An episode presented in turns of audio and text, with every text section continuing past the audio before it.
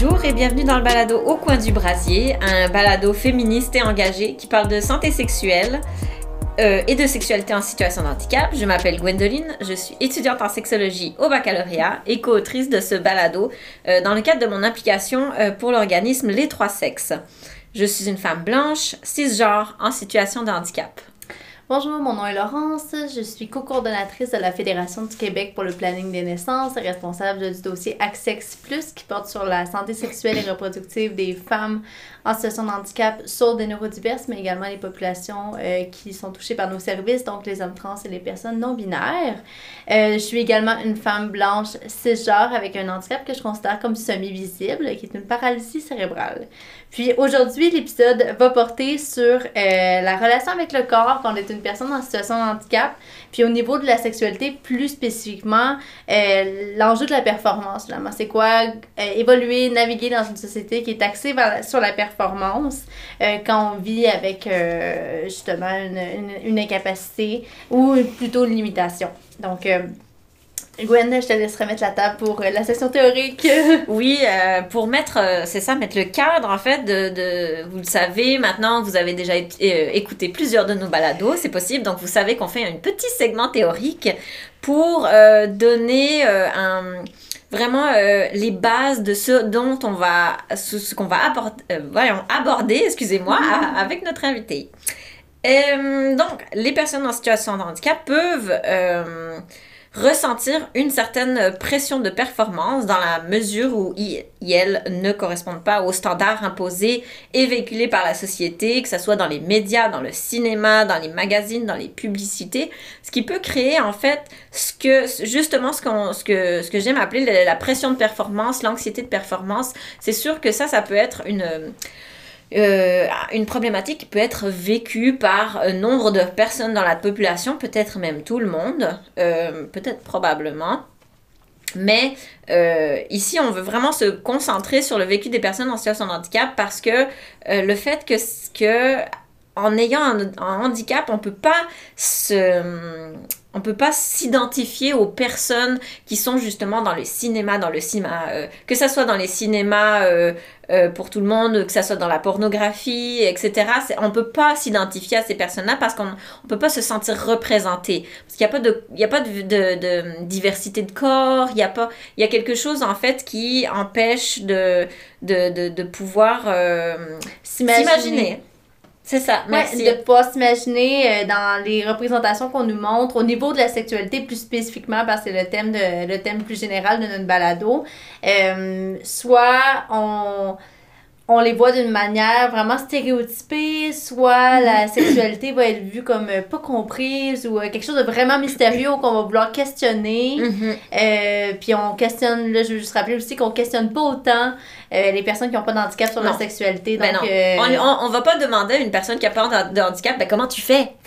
c'est ça. alors que une personne qui a un handicap qui est assez visible, on va, on va pas mal, on peut le, ben, il peut y avoir des questionnements et des, des, des questions en fait intrusives. C'est soulevé aussi souvent par les personnes en, situation de handicap. Oui. Euh, qui se font questionner par des gens qui sont complètement inconnus sur des questions euh, sur leur sexualité, par des questions intrusives. Euh, mm-hmm. À l'épicerie, ça a pas sa place. Donc, non, euh, ça a sa place nulle part.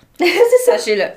Donc, euh, en fait, c'est tout ce, contexte d'anxiété de performance et puis de fait de ne pas pouvoir s'identifier à des, à des rôles, à des, à, des, à des corps et des choses comme ça, ça peut, ça, ça représente en fait un deuil à, à faire parce qu'en en fait, on, il faut, c'est comme passer par, euh, c'est ça, les étapes de deuil, de, de comprendre entre le corps rêvé et le corps réel, euh, il y a un chemin à faire pour, pour être pour se sentir en fait euh, plus euh, épanoui, pour, pour, les, pour un épanouissement en mhm. fait. Et puis, ce que j'aurais aussi envie de dire, c'est que à travers ça, ce qui est ce qui peut être difficile à vivre, euh, c'est euh, au niveau de l'estime de soi. Parce qu'il faut savoir que l'estime de soi, c'est un facteur important dans la sexualité, puisqu'il permet l'expression des besoins, des limites, mais ça aussi euh, de sa propre perception comme personne désirable.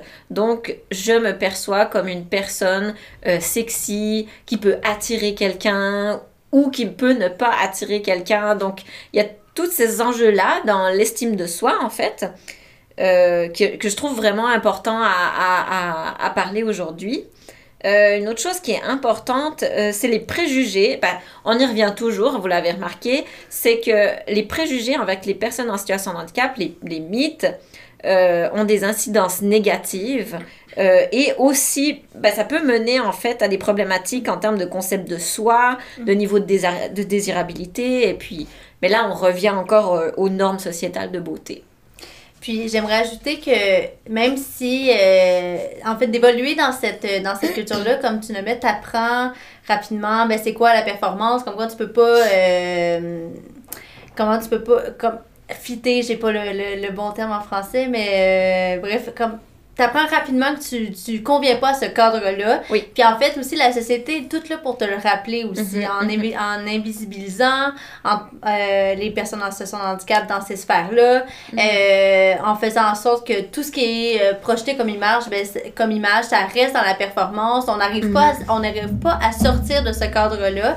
Donc, euh, moi, j'ai l'impression aussi qu'on fait, on fait un apprentissage conscient, on finit par l'intérioriser, que euh, on ne on, on rentre pas dans ces normes-là, Mhm. mais il y a aussi plusieurs structures, autant culturelles, économiques, qui sont là pour nous le rappeler. Là. Exactement. Ouais. Exactement. Donc euh, voilà.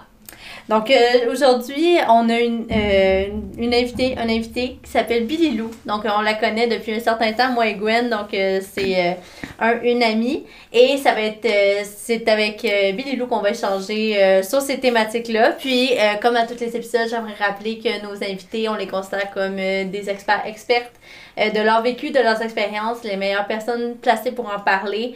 Puis on est vraiment choyés que Billy Lou ait choisi d'échanger avec nous aujourd'hui sur cette thématique-là, puis de nous livrer euh, ses expériences, ses témoignages. Puis euh, d'abord, je vais commencer par une question. Billy Lou, qui es Billy Lou, qui es-tu? Parle-nous de toi. Euh, pourquoi es-tu ici aujourd'hui au coin du brasier? Euh, moi, je suis Billy Lou, j'ai 26 ans. Euh, je tiens juste à préciser que mon prénom est vraiment partie intégrante de mon identité, puisque je suis une personne euh, non-binaire, euh, entre guillemets demi-girl. Ça veut dire que je m'identifie à moitié comme le genre assigné à ma naissance qui est femme, et à moitié à rien finalement, comme être humain, point. Mhm. Euh, je suis une personne blanche aussi. Sinon, euh, j'étudie en psychologie pour devenir art thérapeute auprès des personnes de la communauté LGBTQI2S+. C'est très important pour moi, mais je me considère comme une personne très versatile qui fait de l'art, qui fait de la danse, euh, qui s'éduque sur plein de sujets. J'ai pas vraiment... euh, je considère pas que je, je, je fais partie d'un cadre précis sur ma personne. Je suis en constante évolution. Je pense que tout le monde l'est, en fait. Donc, c'est une question assez difficile pour moi de répondre euh, en étant extrêmement précis, précis sur le sujet parce que, bon, je peux me considérer aussi comme un auteur, autrice. J'écris, donc euh, je, je suis humain. Voilà. Mhm. Puis euh, pour euh, revenir au thème aussi du balado qui est sur la situation de handicap, tu es une personne concernée par, ces, par les enjeux de capacitisme. Est-ce que tu serais à l'aise de nous parler un peu de ton handicap, puis ta relation peut-être avec ton handicap? Oui, en fait, euh, mon handicap, c'est une, c'est un peu comme toi, c'est une dysparésie cérébrale spastique qui touche euh, principalement mes jambes, donc mes tendons. Euh, c'est une naissance, je suis née prématurément à 27 semaines.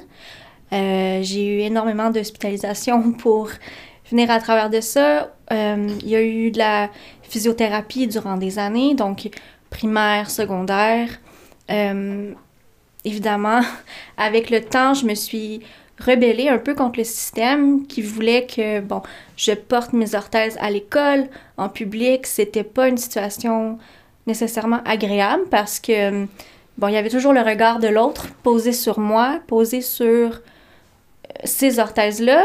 Et les questions intrusives dont vous parliez au Mm. début du balado reviennent. Où est-ce que les gens, en m'abordant, c'est pas bonjour, comment tu t'appelles, c'est hey, c'est quoi ton handicap? C'est quoi Mhm. ça? C'est quoi ça? Ouais, Pourquoi t'as ça? C'est quoi Ouais. ta maladie? Mhm. Euh, ben, tu sais pas quoi répondre sur le coup, tu te sens un peu démuni, puis euh, Mhm. tu veux être un peu comme tout le monde. Donc, en arrivant au secondaire, euh, je veux pas, j'ai arrêté de prendre le bus. Le bus adapté, je le. Je le... En fait, j'ai jamais voulu prendre le bus adapté jusqu'au secondaire. Euh, ma mère me faisait des, des lifts, comme qu'on dit. Euh, merci à elle. Euh, Bon, ça a été euh, d'une grande aide, mais, euh, mais l'éducation physique aussi, ça a été une période horrible, là, où est-ce que je voulais jamais faire de sport parce que Mhm. je me sentais jamais inclus, incluse là-dedans. Les sports Mhm. d'équipe, c'est horrible. J'ai pas Ouais. l'esprit de compétition, mais pas du tout. Moi, je travaille beaucoup en équipe euh, ou, ou seule, ou, tu sais, je, je fais mes petites choses, mais on m'incluait jamais parce que j'étais pas assez rapide, parce que je perdais l'équilibre, ou parce que j'avais peur de m'engager aussi, parce que j'avais peur du rejet, Mhm. de pas être capable de performer. Ça, c'est en éducation physique, mais on reviendra à l'éducation sexuelle, c'est un autre, un autre sujet super important. Ouais. Donc, euh, c'est mon handicap fait partie de moi depuis toujours. Mm. C'est pas quelque chose avec lequel j'ai dû euh, m'adapter à une période précise de ma vie. Donc, pour moi, euh, pendant longtemps, je le voyais pas, cet handicap-là. Pour moi, vu qu'il est un peu semi-invisible, euh, j'avais pas l'impression d'être en situation de handicap. Puis je me voyais pas comme telle, puis je comprenais pas pourquoi les gens me percevaient de cette façon-là. Euh, puis qu'on me percevait juste pour ça. J'étais pas euh, Billy Lou, euh, l'artiste, ou Billy Lou, mon ami. Non, Billy Lou, la personne handicapée, tu sais. Euh, à un moment donné, tu perds un peu ton, ton identité là-dedans. Puis, finalement, je me suis rebellée. J'ai arrêté de porter mes orteils. J'ai arrêté d'aller en physio. Ce qui est arrivé, c'est que mes jambes se sont détériorées. Ma condition physique euh, a chuté complètement. Et là, maintenant, je suis adulte. Euh, la ressource a fermé mon dossier.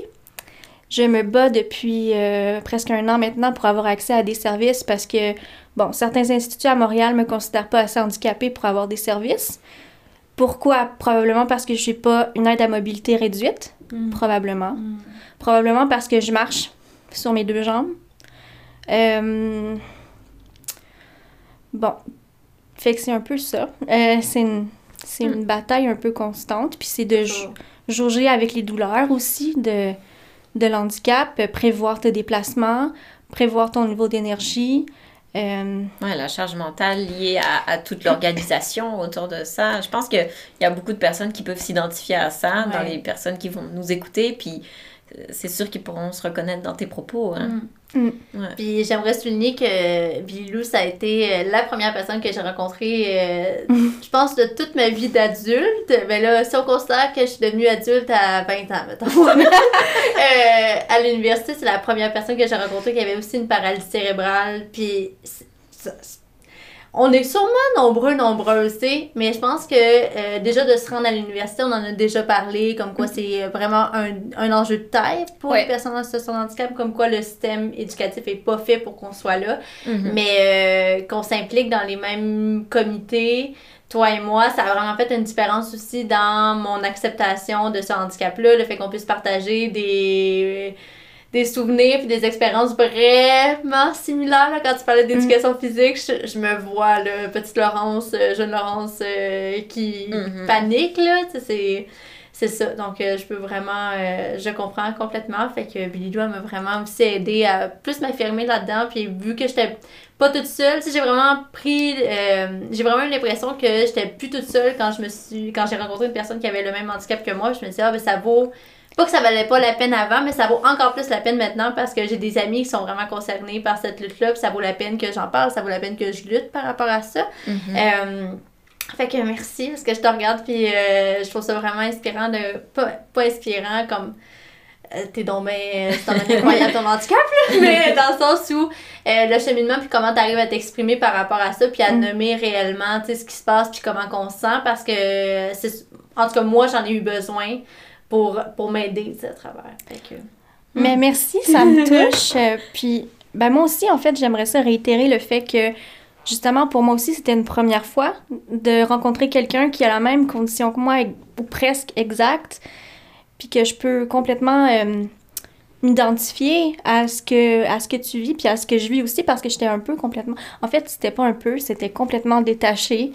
Euh, mon handicap faisait... Dans ma tête, ça faisait pas partie de moi. C'était quelque Ouais. chose que je voulais complètement ouais. C'est Com- quelque chose qui a l'air d'être d'être assez commun à, à plusieurs personnes en situation de handicap où, euh, où on, on essaie de s'identifier en fait à, euh, à la norme sociétale. En fait, on, on, on intègre, c'est du capacitisme intériorisé, et puis on, intègre ça dans notre, euh, dans notre vécu, dans notre identification personnelle, dans la façon dont on se définit, et puis au final, ben, ça fait qu'on... on- on- on- c'est comme si on coupait les liens avec notre corps. Ouais. Je sais pas si Ouais. ça vous parle, mais il me semble que ça. En tout cas, c'est ça que. Ben, je parle pas pour tout le monde. Je, je c'est pas, sûr. je Non, non, on pas- peut pas généraliser. Non, je veux pas généraliser, mais je te dirais que pour moi, c'est exactement ça. Puis je ce qui m'est venu en tête en t'écoutant, c'est le mot survie. Pour moi, faire du capacitisme euh, envers moi-même, c'était de la survie parce Ouais. que je voulais tellement m'identifier à quelque chose de normal, entre Normal, guillemets. ouais, ouais. Mais qu'est-ce qui est normal? C'est ça. En fait, chaque, chaque Pas grand chose, tu sais. Ouais. pas, pas grand chose en fait Mm. c'est ce qu'on décide d'en faire qui Mhm. devient une norme pour nous parce que je veux dire euh, avant de m'identifier comme personne non binaire demi-girl lesbienne j'avais pas j'avais aucun euh, aucun modèle sur lequel Mhm. me baser jusqu'à temps que je décide ben hey je vais devenir moi-même un modèle puis après ça ben les gens Mhm. j'ai juste attiré ce que je voulais avoir autour de moi donc, je pense aussi que c'est un peu. On, on intériorise aussi le fait que si on se conforme pas à la norme, on n'est plus rien ou on n'est pas important. Ouais. Du moins, je parle pour moi, là, je sais pas si ça rejoint d'autres personnes, mais euh, j'avais vraiment l'impression d'être invisible, comme nommer mes besoins, par exemple en éducation physique, ça me revient beaucoup, mais de dire à, à l'enseignant, Hey, j'ai mal, j'ai mal aux jambes, quand est-ce qu'on s'arrête ou est-ce que je peux faire autre chose parce que je suis vraiment pas à l'aise dans telle position? La réponse était toujours non, il faut que tu suives le cursus scolaire, puis il faut Mhm. tu aies la note. Moi, le cross-country, donc courir dans les bois, euh, sur des, des routes rabotées, pleines de cailloux, euh, avec à mon équilibre de zéro, ça marche pas. Je descendais les côtes sur les fesses parce que je pouvais pas la descendre sans tomber ou m'écorcher les genoux. Ça me donne envie de pleurer puis de rire, là, parce que je, je m'identifie tellement. Puis, euh, puis tantôt, tu parlais justement de handicap invisible, puis de, de pas de reconnaissance. Puis je pense que, tu sais, je veux pas encore là, on veut pas généraliser, mais je veux dire, c'est aussi de, de naviguer dans un monde où, comme tu disais tantôt, t'es pas assez handicapé pour recevoir certains services, Mhm.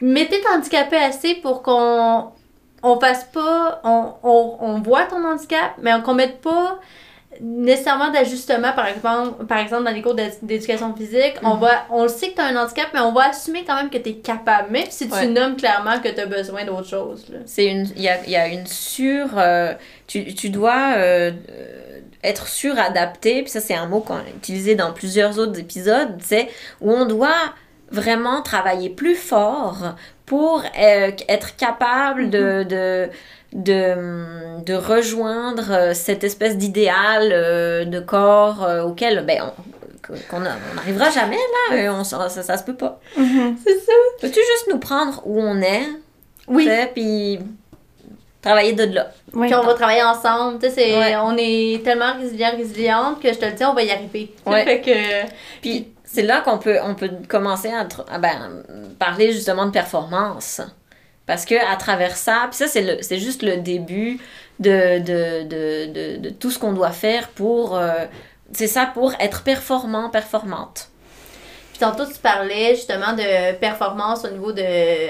Des débuts que tu as atteints au quotidien, juste à atteindre la norme. Qu'est-ce que la norme? Mais euh, tu disais tantôt faire un parallèle avec la, la performance au niveau sexuel. Pourquoi, toi, c'est euh, un aspect qui t'intéresse ou qui te questionne plus qu'un autre, peut-être? Ben, je dirais que c'est parce que je l'ai vécu un peu en relation, où est-ce que... bon, t'arrives dans une relation, c'est tout nouveau, t'es tout excité, tu veux plaire à l'autre personne, mais là, tu te dis, faut que je prévoie mon déplacement. Où est-ce qu'on va aller? Est-ce que j'ai assez d'énergie pour me rendre? Ensuite, si les choses avancent bien, puis que là, on arrive dans une intimité euh, qui peut se diriger vers la sexualité, par exemple, là, tu tu commences à te comparer avec les acteurs, les actrices porno, qui sont pas en situation de handicap, qui sont capables de faire des grands V. Puis toi, tu te dis, ben moi, ma limite, si je peux pas faire telle, telle position, fait comment, comment je vais plaire à l'autre personne si je peux pas arriver à atteindre son idéal à elle ou à lui? Mhm. Euh, ben, j'étais dans une situation où est-ce que, bon, euh, c'était la deuxième fois que j'avais une relation sexuelle. Euh, et là, tout d'un coup, pendant, pendant qu'on couchait ensemble, j'avais des douleurs aux jambes. Puis j'étais comme, attends, faut qu'on arrête. Ça marche plus, j'ai mal, faut qu'on se replace. Mais ça s'est fait tout naturellement. Elle s'est replacée, puis elle, elle a entendu mon besoin. Mais j'ai quand même tout le temps. euh, sais, la personne n'écoute pas les signaux que tu Mm. donnes. Mhm. Tu Faut- dois être explicite. Faut toujours que je... Oui, exactement. Faut toujours être explicite. Faut toujours le nommer. Mhm. C'est correct. Je veux dire, ça, moi, ça me dérange pas. Mais à un moment donné, ça serait le fun que, tu sais, la personne puisse dire, est-ce que, est-ce que ça va? Est-ce que tu as mal aux jambes? Est-ce que tu Mhm. veux qu'on fasse autre chose? Ou... Le consentement, c'est la clé. Oui. Donc, Euh, ouais, c'est ça que j'allais dire. C'est que, c'est que là derrière, ce que, ce que, ce qui aurait été le fun, c'est plus de valoriser le consentement et puis de rendre, mais même, on peut rendre ça sexy, là, le consentement. Hey, j'aimerais ça te faire ça, est-ce que t'es correct? Ou, euh, euh, Ah, on pourrait changer de position et puis, euh, Mhm. pour que, tu sais, telle, telle, telle raison, par exemple. Ouais. Puis en même temps, un truc que je trouve un peu plus difficile, c'est le fait que vu que j'ai pas beaucoup d'expérience en relations sexuelles, j'ai pas tendance à dire j'aime telle telle chose ou j'aime pas telle telle chose parce que j'ai pas encore tout à fait découvert euh, ce que j'aime ou ce que mon corps répond positivement ou négativement à. Donc, puis je suis tellement dans ma tête parce qu'en même temps, oui, il y a le côté de l'handicap puis la performance, mais il y a aussi le côté du corps parce que je veux dire, nos corps, je, du moins je parle pour moi, mais je le considère tellement différent d'un corps qui est mince, pas en situation de handicap, euh, qui est euh, hmm, flexible. Merci, je Mhm. cherchais le mot. qui est flexible. Donc, j'ai- aussi cette vision-là dans ma tête qui fait en sorte que je me je, je deviens crispée. Donc, ça fait en sorte que j'ai mal plus Ouais. rapidement. Euh, Eh oui, ouais. puis je, je, je sais juste pas quoi faire de, de mes mains ou de mon corps. Mm. Donc là, les gens, ben, du moins les personnes avec qui j'ai eu des relations, une, une de ces personnes-là me dit euh, Mais voyons, tu, tu te détends pas, tu sais, tu. Ou tu as un trouble sexuel. Donc j'étais comme Ben non. Premièrement, c'est la première fois que je fais l'amour. J'ai 24 ans. Mm. Puis je trouve que c'est important de le préciser que les relations arrivent pas toujours à 16, 17, 18 ans. Non. Mhm. Ça peut arriver très tard dans la vie. Moi, c'est arrivé très tard parce que. Ben, Puis même, même très tard, tu sais, on Ben. est... C'est ça, on- suite à une norme de performance, où on Exact. acte ça, où on devrait commencer tôt, mais pas trop tôt non plus. Mais Non, tôt. exact. Mais là, faut que tu devines c'est quand le tôt, puis le, le, le, Le trop tard. le trop tard aussi. Ouais. Euh, fait que puis je comprends exactement sais, d'où tu viens quand tu dis moi j'ai eu mes relations sexuelles tard.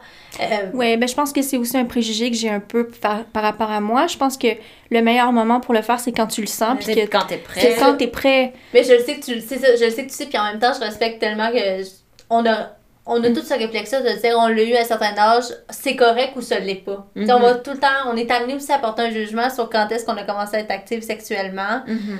active, active, puis Mhm. fait que, mais je comprends d'où tu viens quand tu dis, ben, à 24 ans, il était, tard. Puis je trouve ça bien que tu, tu le nommes comme ça. Parce que je suis certaine qu'il y en a qui vont pouvoir se reconnaître aussi. Puis qu'on ait la discussion autour de, ben, il n'y a pas de trop tôt, de trop tard, mais c'est correct aussi d'avoir ces pensées-là. Mhm. Puis,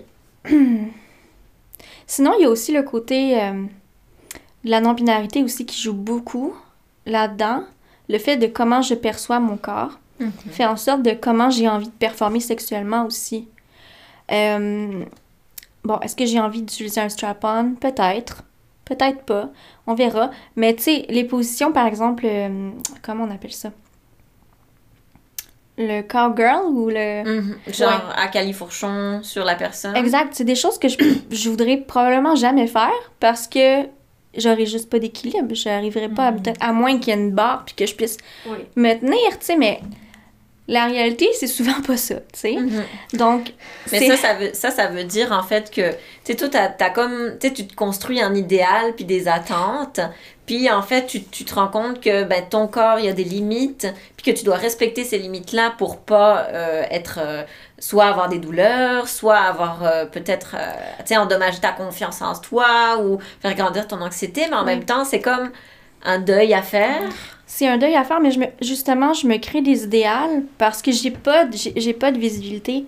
J'ai j'ai pas moyen de voir des gens qui me ressemblent, qui ont les mêmes conditions ou capacités que moi dans des films pornographiques, Mhm. par exemple, ou euh, Des émissions. des Des émissions, émissions, c'est ouais, ça. ouais. au théâtre, ou peu importe. Ouais.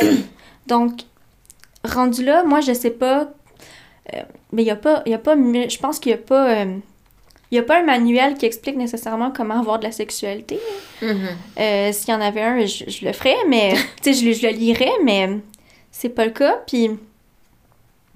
Je pense que c'est juste de s'écouter dans ses besoins. Mhm. Puis que je tiens à préciser aussi que même s'il n'y a pas de pénétration ou qu'il n'y a pas euh, d'anal ou qu'il n'y a pas de cunnilingus, peu importe ce que vous faites, si c'est pas dans la norme de la pornographie, je dirais en guillemets, Mhm. c'est tout à fait valide aussi. Mhm. Parce que, ouais, c'est ça, parce que derrière ça, ce que tu dis, c'est qu'il y a. euh, mais la pornographie, elle, elle véhicule un, un- un type de relation sexuelle qui est euh, ben, la pénétration. Ben, déjà, c'est hétéronormatif, puisque Mhm. c'est souvent un homme et une femme. Euh, et puis, il y a. euh, au centre de cette, de cette interaction-là, il y a la pénétration. Je vais utiliser des mots crus, mais c'est c'est- c'est les C'est mots les qui vrais mots. C'est les vrais mots. Donc, une pénétration pénis dans une vulve, et puis c'est ça qui Dans va. un vagin, ouais. Oui, dans un vagin, mais c'est c'est ça qui c'est ça qui, qui va être au centre de, de, de, de l'action et puis on va, on va prendre ça comme norme. Mais en fait, ce que tu dis là derrière, c'est qu'il y a en fait, la, la sexualité, c'est toute un, un- une panoplie de, de, C'est de pratiques. Ouais. C'est un spectre, Mhm. c'est ça. C'est fluide, puis ça peut, ça peut, j'imagine que ça peut aussi varier en fonction de tes humeurs, en fonction du contexte. Totalement. Ouais, ouais. Totalement. Puis en même temps, ben, je peux pas vraiment me baser sur euh, plusieurs expériences. J'en ai eu que deux. Mm. Mais oui, ça joue beaucoup sur comment je me sens avec la personne. Est-ce que j'ai envie? Est-ce que j'ai mal cette journée-là?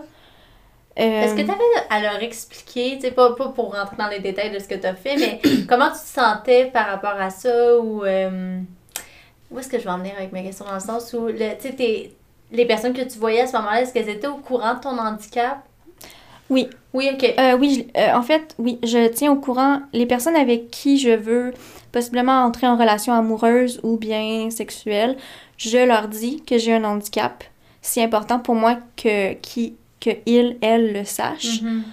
Euh, mais après ça, je sens pas que le focus est vraiment mis là-dessus au moment opportun. Mhm. ça. Ok. Il faut comme que je ramène le fait que, hey, attends, je, attends, je peux pas faire telle, telle chose. Ouais. Puis en plus, je suis 4 pieds 8, fait que tu peux pas me demander d'être plus grande que qu'est-ce que je suis. Non. C'est c'est pas, Ça sera pas possible. c'est c'est pas possible. Alors, il faut toujours comme... Tu sais, il faut bien s'organiser, là. Mhm. Mhm.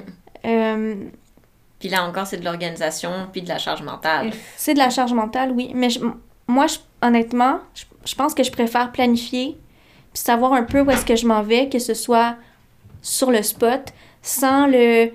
le, le- tu sais, un peu le consentement de dire « Hey, j'ai envie d'avoir de la sexualité. Est-ce que toi, Mhm. t'es prête à, à, à ça? Est-ce que tu veux ça aussi? Tu sais, Mhm. comme... Il faut qu'il y ait une planification derrière, sinon ça me stresse. Parce qu'il y a aussi tout le côté de la santé sexuelle qui est importante pour moi Mhm. où est-ce que j'ai pas été nécessairement entendue dans mes besoins. Donc, euh, Dans ton éducation à la sexualité, tu sais, ou Oui. juste en, ou en général dans tes relations, quand vous, êtes- quand vous arriviez à parler de ça? ben, un peu dans les deux. dans les deux? Dans ben, si tu parles de l'éducation à la sexualité, je veux dire, il y a rien. Il y avait rien quand on était De- au primaire ou secondaire. Fait que... Il y avait rien, c'était vraiment juste voici une banane, voici un condom, voici comment l'insérer, tu sais. Mm. Euh, Il y avait pas de discussion sur l'identité de genre. Mhm. Euh, Il y avait pas de discussion sur l'orientation sexuelle non plus. On, est, on, on présumait en fait que automatiquement, t'es hétéro. T'es- t'es- ouais. Euh, ben, je veux dire, tu sais, en plus, quand. Quand t'es pas dans une relation hétéronormative, les positions sont différentes, les choses sont différentes.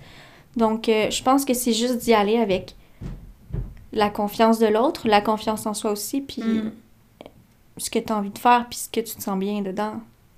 Mhm. Quand tu parlais de, de santé sexuelle, à quoi tu faisais référence, mettons? euh, je sais que c'est un thème que tu voulais aborder, fait que... Ben, je fais référence aux ITSS, Ok. surtout, parce qu'on a souvent tendance à penser que, euh, par exemple, les ITSS vont venir avec la pénétration, mais c'est pas juste ça, là. Ça vient avec une panoplie d'autres euh, Pratique, Pratique, ouais. d'autres ouais. pratiques. Donc, euh, je trouve ça important de, de le mentionner. Euh, puis on n'en parle pas, on n'en parle pas à l'école, puis on n'en parle pas nécessairement aussi dans les couples parce que ça peut être tabou de dire Hey, j'aimerais ça que tu te fasses dépister Mhm. ou je vais me faire dépister, j'aimerais ça qu'on soit qu'on se sente safe avant et après. Oui. Ouais. Euh, ouais, c'est voilà, je- Mais c'est important ce que tu dis parce que à travers ça, ce qu'on ce, ce que on comprend, c'est que le fait qu'il n'y ait pas eu d'éducation à à la sexualité, que tu sais, vous ayez pas reçu. euh, ben, je parle de vous parce que vous êtes là. Moi, j'ai- grandi en Suisse, puis euh, on avait euh, plus d'éducation à la sexualité qu'ici, apparemment. Oui, je suis Euh, sûre que oui. On a, ouais, c'est ça. Donc, euh, on nous a expliqué. euh, ben, c'est sûr que ça restait basique, mais euh, on nous a expliqué euh, comment porter un condom. On a parlé aussi un petit peu des orientations sexuelles, mais euh, encore là, ça, ça restait assez basique. Et puis, mais quand même, en fait, ce que je voulais dire à travers ça, c'est que ne pas avoir reçu d'éducation sexuelle, ça fait que tu as des manques.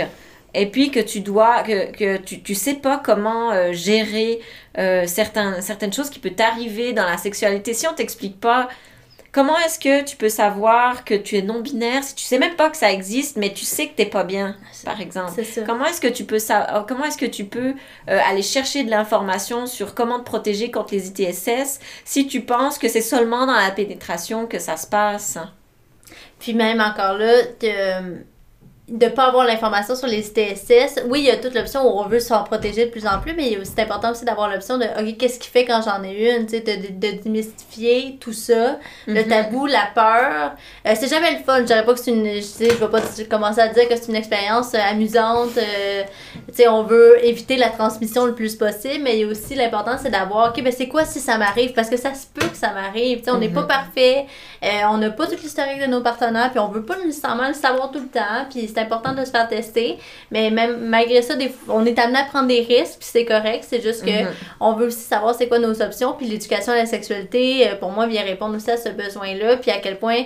Je pense qu'on l'a répété quand même assez souvent dans, dans nos épisodes, vu qu'on parle de santé sexuelle, mais à quel point ça peut. C'est tellement bénéfique d'avoir une éducation à la sexualité qui est inclusive, comme Mhm. faire mention justement des différentes orientations sexuelles, identité de genre Absolument. mais émancipatrice, puis tu sais, inclusive aussi, c'est de prendre en compte le handicap. Puis moi, je le rappelle tout le temps en étant chargée du euh, projet Accex Plus à la Fédération du Québec pour le planning des naissances. Le but, c'était de ce projet-là, c'est de mettre de l'avant justement euh, le vécu de, des personnes, en- des femmes, hommes trans et personnes non-binaires en situation de handicap, mais aussi de pallier à un manque vraiment flagrant en éducation à la sexualité qui porte spécifiquement sur le capacitisme. Puis euh, ce projet-là a été mis en place parce que autrement, il n'y a pas d'autres a pas d'autres initiatives au niveau euh, du ministère de l'Éducation qui vient pallier à ce manque-là. Mhm.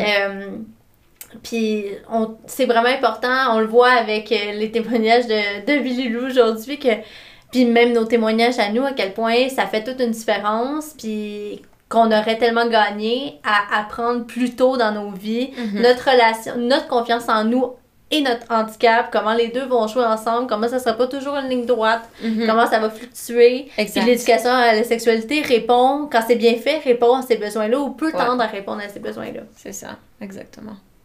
Ouais.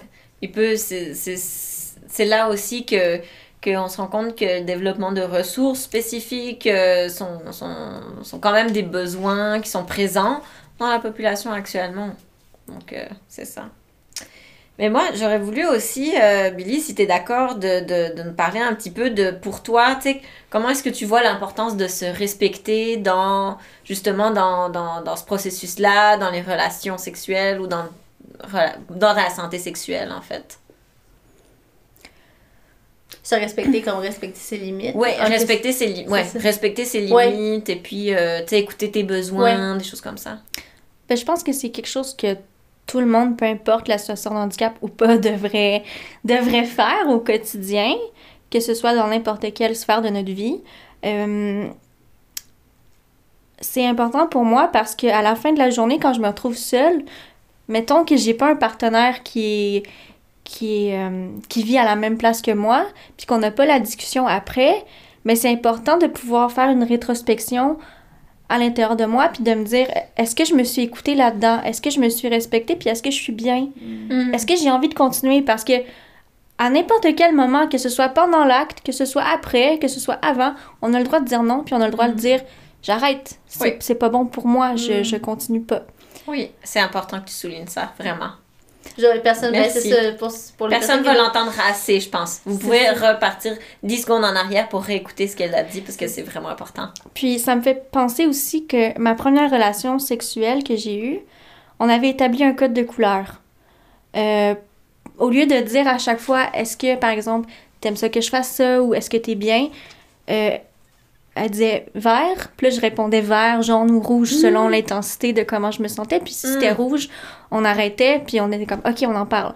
Hum, Puis après wow. ça, on recommençait ou peu importe. Ah, c'est beau! Mais- J'aime donc bien ça. Euh, c'est quelque chose que je vais garder de ce texte-là, même si c'était pas une, euh, une relation pour moi. Ça m'a, mon- en fait, ça m'a appris cette relation-là que il y a certaines choses que j'aime puis certaines choses que j'aime pas dans les relations. Puis c'est correct. Puis c'est correct. Ouais. Puis ce ce que je trouve difficile dans le fait d'être queer puis le, le fait d'être une personne non binaire euh, lesbienne, c'est que tout le côté polyamour vient aussi en ligne de compte. Il y a beaucoup de gens qui sont polyamour. Il y en a d'autres aussi qui peuvent être monogames, mais on dirait que j'ai de la difficulté à, à déconstruire l'idée de je peux être en plus, plus qu'avec une personne. Parce que déjà, de me gérer moi, puis de gérer mon, ma partenaire, c'est déjà beaucoup. De devoir toujours dire disclose en anglais mon handicap à chaque fois, puis de, Ouais. de toujours devoir nommer mes besoins à plusieurs personnes, ça devient pour moi euh, un peu épuisant. Mm. Euh, Donc ce que tu dis, c'est que si tu devais le nommer à, plus, à plusieurs personnes, comme dans un polycule, ça t'épuiserait. C'est ça? C'est plus de. Moi, je. ben, on fait toutes les interprétations, mais comme. Est-ce que moi je le comprenais, est-ce que c'est plutôt de faire l'éducation sur le handicap? Oui, qui est lourd de bon, répéter à compris. chaque fois? Merci. Parce que j'ai l'impression que la. Puis c'est correct que tu l'as compris de cette façon-là aussi, mais comment moi je le comprenais, c'était plus l'éducation spécifique aux capacitistes puis Oui. à la situation Mhm. de handicap. Parce que je pense que dans un polycule, une relation polyamoureuse, le concept, de, le, le, le format de la relation, le concept de la relation est très bien compris. Puis je pense que c'est la base en fait pour rentrer dans ce. Pas, je pense que c'est la base pour rentrer dans ce type de relation-là, mais là après ça, ça c'est pas des espaces qui sont euh, qui permettent pas de recréer des violences. Là, je veux dire que dans toutes les relations, ça peut être recréé. Puis le capacitisme, vu qu'on n'en parle jamais, Mhm. euh, ça me surprend pas que ça se retrouve finalement dans ce type de relation-là. Ça va se retrouver dans tout type de relation, mais je comprends. Billy, quand tu dis, ben, moi, je suis tannée de répéter, tannée de devoir réexpliquer, tannée de devoir repartir de la base souvent, je devine. Mhm. Oui. Puis, ben, en ce moment, tu sais, je... En ce moment, je me cherche beaucoup dans mon identité, donc je prends une pause de tout ce qui est un peu relation amoureuse pour me concentrer un peu plus sur mes besoins, puis sur ce que j'ai envie.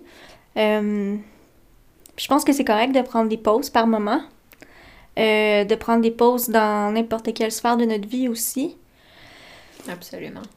Puis, euh, juste pour revenir à ta question, euh, Mais c'était une façon de te respecter, ça aussi. c'est c'est Ouais. une, façon de me respecter, puis c'est une façon de de- d'écouter mes besoins puis mes limites. C'est ça. J'ai pas tendance, j'ai j'ai pas tendance à les écouter euh, facilement, que ce soit en, en situation de handicap ou dans mes relations amoureuses slash sexuelles.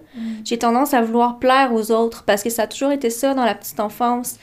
vouloir plaire aux, aux adultes, Mhm. Mais à l'intervenante qui me suivait aussi, parce que j'avais une intervenante qui me suivait tous les jours à l'école, qui m'emmenait à l'autobus, qui venait me chercher à l'autobus. C'était très infantilisant parce que tu veux vivre ta vie d'enfant, Mhm. ta vie de jeune, mais t'as quelqu'un à côté qui doit tenir tes cahiers tout le temps, euh, qui te dit quand manger, qui vient te chercher. Tu sais, comme. Oh. C'est. euh, à un moment donné, tu cherches, tu cherches euh, à être autonome. Oui. Puis tu cherches un peu à repousser un peu les- l'aide qui t'est apportée. Du moins, moi, c'est ça qui est arrivé. J'ai complètement euh, dissocié l'aide que j'avais pour pouvoir être comme complètement, entre guillemets, autonome. Mais finalement, ça m'a pas plus servi Mm. que ça. Ça m'a diminué un peu, Ouais. tu sais, dans-. Tu disais, ouais. donc, euh, c'est quelque chose que j'essaie de réintroduire dans à peu près toutes les sphères de ma vie. Mhm. Ouais. Puis on voit là, comme dans, dans ton discours, à quel point c'est important de, de justement, euh, en fait, se connaître soi-même pour euh, pouvoir respecter ses limites et puis répondre à ses besoins. Ben, c'est important, parce que je veux dire, si la personne arrive dans une relation sexuelle, par exemple, puis dit est-ce que t'aimes ça? Puis toi, tu sais pas si t'aimes ça ou t'es pas sûr, tu veux pas déplaire, tu vas dire Ouais. ah oui, j'aime ça, mais au final, après, tu t'es démoli parce que t'es comme mais j'aurais dû dire non, Ah, j'aurais ouais. dû arrêter. Mhm. C'est Je important. savais pas, je peux m'en vouloir. Tu sais, il y a tout ça aussi, la Ouais. dynamique de ah, finalement. je- Culpabiliser. Ouais, ouais. cul- la culpabilité. Exactement. Mhm. Puis c'est pas à toi de culpabiliser si l'autre personne n'écoute pas ton besoin, Mm. puis que tu l'as nommé. Mhm. Ouais, Après ça, ça lui appartient, tu sais, puis t'as fait ton bout de chemin. exact. Si, si la personne n'entend pas, ben... Ben, c'est ça. Pars. Ben C'est oui, ça. C'est ça. Exact. Ben, moi, j'aurais- ça fait déjà un moment qu'on parle, puis euh, pour euh, nous amener tranquillement sûrement vers la conclusion, j'aimerais juste te demander qu'est-ce que tu aimerais que les gens, le- les auditeurs, auditoristes, auditrices, auditeurs, je vais l'avoir, euh, retiennent de ton passage aujourd'hui ou de ce que tu as exprimé? Ben, retiennent le- l'importance de s'écouter dans ses besoins, dans ses envies, d'être capable de les nommer, puis de dire stop quand il y a quelque chose qui fonctionne pas. Mhm. Euh, puis d'avoir aussi le, le côté, l'écoute, d'entendre l'expérience de l'autre personne, parce que que tu sois en situation de handicap ou pas, chaque personne est différente, chaque personne vit les choses d'un point à un autre. Mhm. Euh, puis d'autant plus quand on est en situation de handicap, je pense que l'importance aussi de pouvoir s'exprimer, c'est important, de se sentir écouté. On est tellement invi- invisibilisé Mhm. euh, qu'à un moment donné, on, soit on n'ose plus parler, soit c'est de la rage qui, qui sort de la colère. Euh, puis moi, avec le fait que mon handicap est semi-invisible, ben il faut toujours que je fasse l'éducation. Il faut toujours que je dise, écoute, Ouais. euh, non, je, je me rendrai pas euh, à pied jusqu'à tel endroit parce que j'ai mal. Mhm. Ça me tente pas d'avoir mal pendant deux jours puis être clouée au lit. Ouais. Puis je pense aussi l'importance de. Ben, je dirais jamais assez de s'écouter. Là. Je pense que c'est vraiment ça le message Ouais. que. Je pense que c'est vraiment ça le message que je veux qu'il qu'il ressorte. Puis la bienveillance aussi. Euh, D'entendre aussi l'autre personne quand elle te parle. Mhm. Donc. euh, Tu vas- tu l'as vraiment bien exprimé. Vraiment. Je suis certaine qu'ils vont le retenir. Ouais. Donc, euh, ben, je voulais vraiment te remercier d'avoir jasé avec nous. Ça a passé tellement vite. En tout Ouais. cas, je, je regarde le temps, puis j'en reviens pas que ça fait déjà une heure qu'on parle, puis je t'aurais tellement écouté longtemps. Euh, merci tellement de ta, ta générosité dans les partages. Moi, on avait hâte de te recevoir parce qu'on on te connaît plus personnellement. Fait que c'est toujours le fun aussi de recevoir un, une amie là, sur le, le, le podcast. Fait que Vraiment. j'étais vraiment excitée. Puis c'est ça, je veux vraiment te remercier euh, Merci. d'avoir partagé avec nous. ben, merci à vous. Ça fait plaisir. Puis avant qu'on se quitte, je vais juste remercier euh, les différentes personnes qui s'impliquent autour du projet. Donc, euh, je vais remercier euh, dans l'équipe des trois sexes Mylène de Repentigny, Francis Riendo, Marion Bertrand Huot et Marianne Gilbert euh, qui nous soutiennent avec la logistique et plus encore. Mhm. Et j'aimerais également remercier la Fondation Solstice de, sou- de soutenir euh, financièrement ce projet. Absolument. Et puis, euh, moi, je veux vous dire que si vous voulez soutenir ce projet, vous aussi, vous pouvez nous laisser de beaux commentaires, des étoiles et partager autour de vous. Il est aussi possible de nous envoyer un don en vous rendant sur le site de les3sex.com, L-E-S 3 sex.com en cliquant sur euh, Faire un don en haut à droite de la page et préciser que c'est pour le balado au coin du, brasier. Pardon. Féministement vôtre.